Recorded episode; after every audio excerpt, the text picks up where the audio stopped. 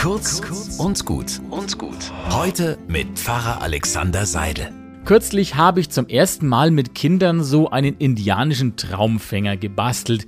Mit Schnüren und Federn. Wirklich hübsch. Ob der wirklich funktioniert und böse Träume abhält, ich glaub's ja nicht. Was ich aber glaube, dass es sowas ähnliches gibt. Einen Sorgenfänger, wo man abends im Bett seine Sorgen und das, was einen umtreibt, hinhängen kann, damit diese Sorgen aufgeräumt sind und einen nicht bis in die Träume verfolgen. Denn ein alter Spruch aus der Bibel sagt, alle eure Sorgen werft auf Gott, denn er sorgt für euch. Das ist mein Sorgenfänger. Abends im Bett diesem himmlischen Vater meinen Kummer anvertrauen und darauf hoffen, dass es mit Gottes Hilfe weitergeht, irgendwie.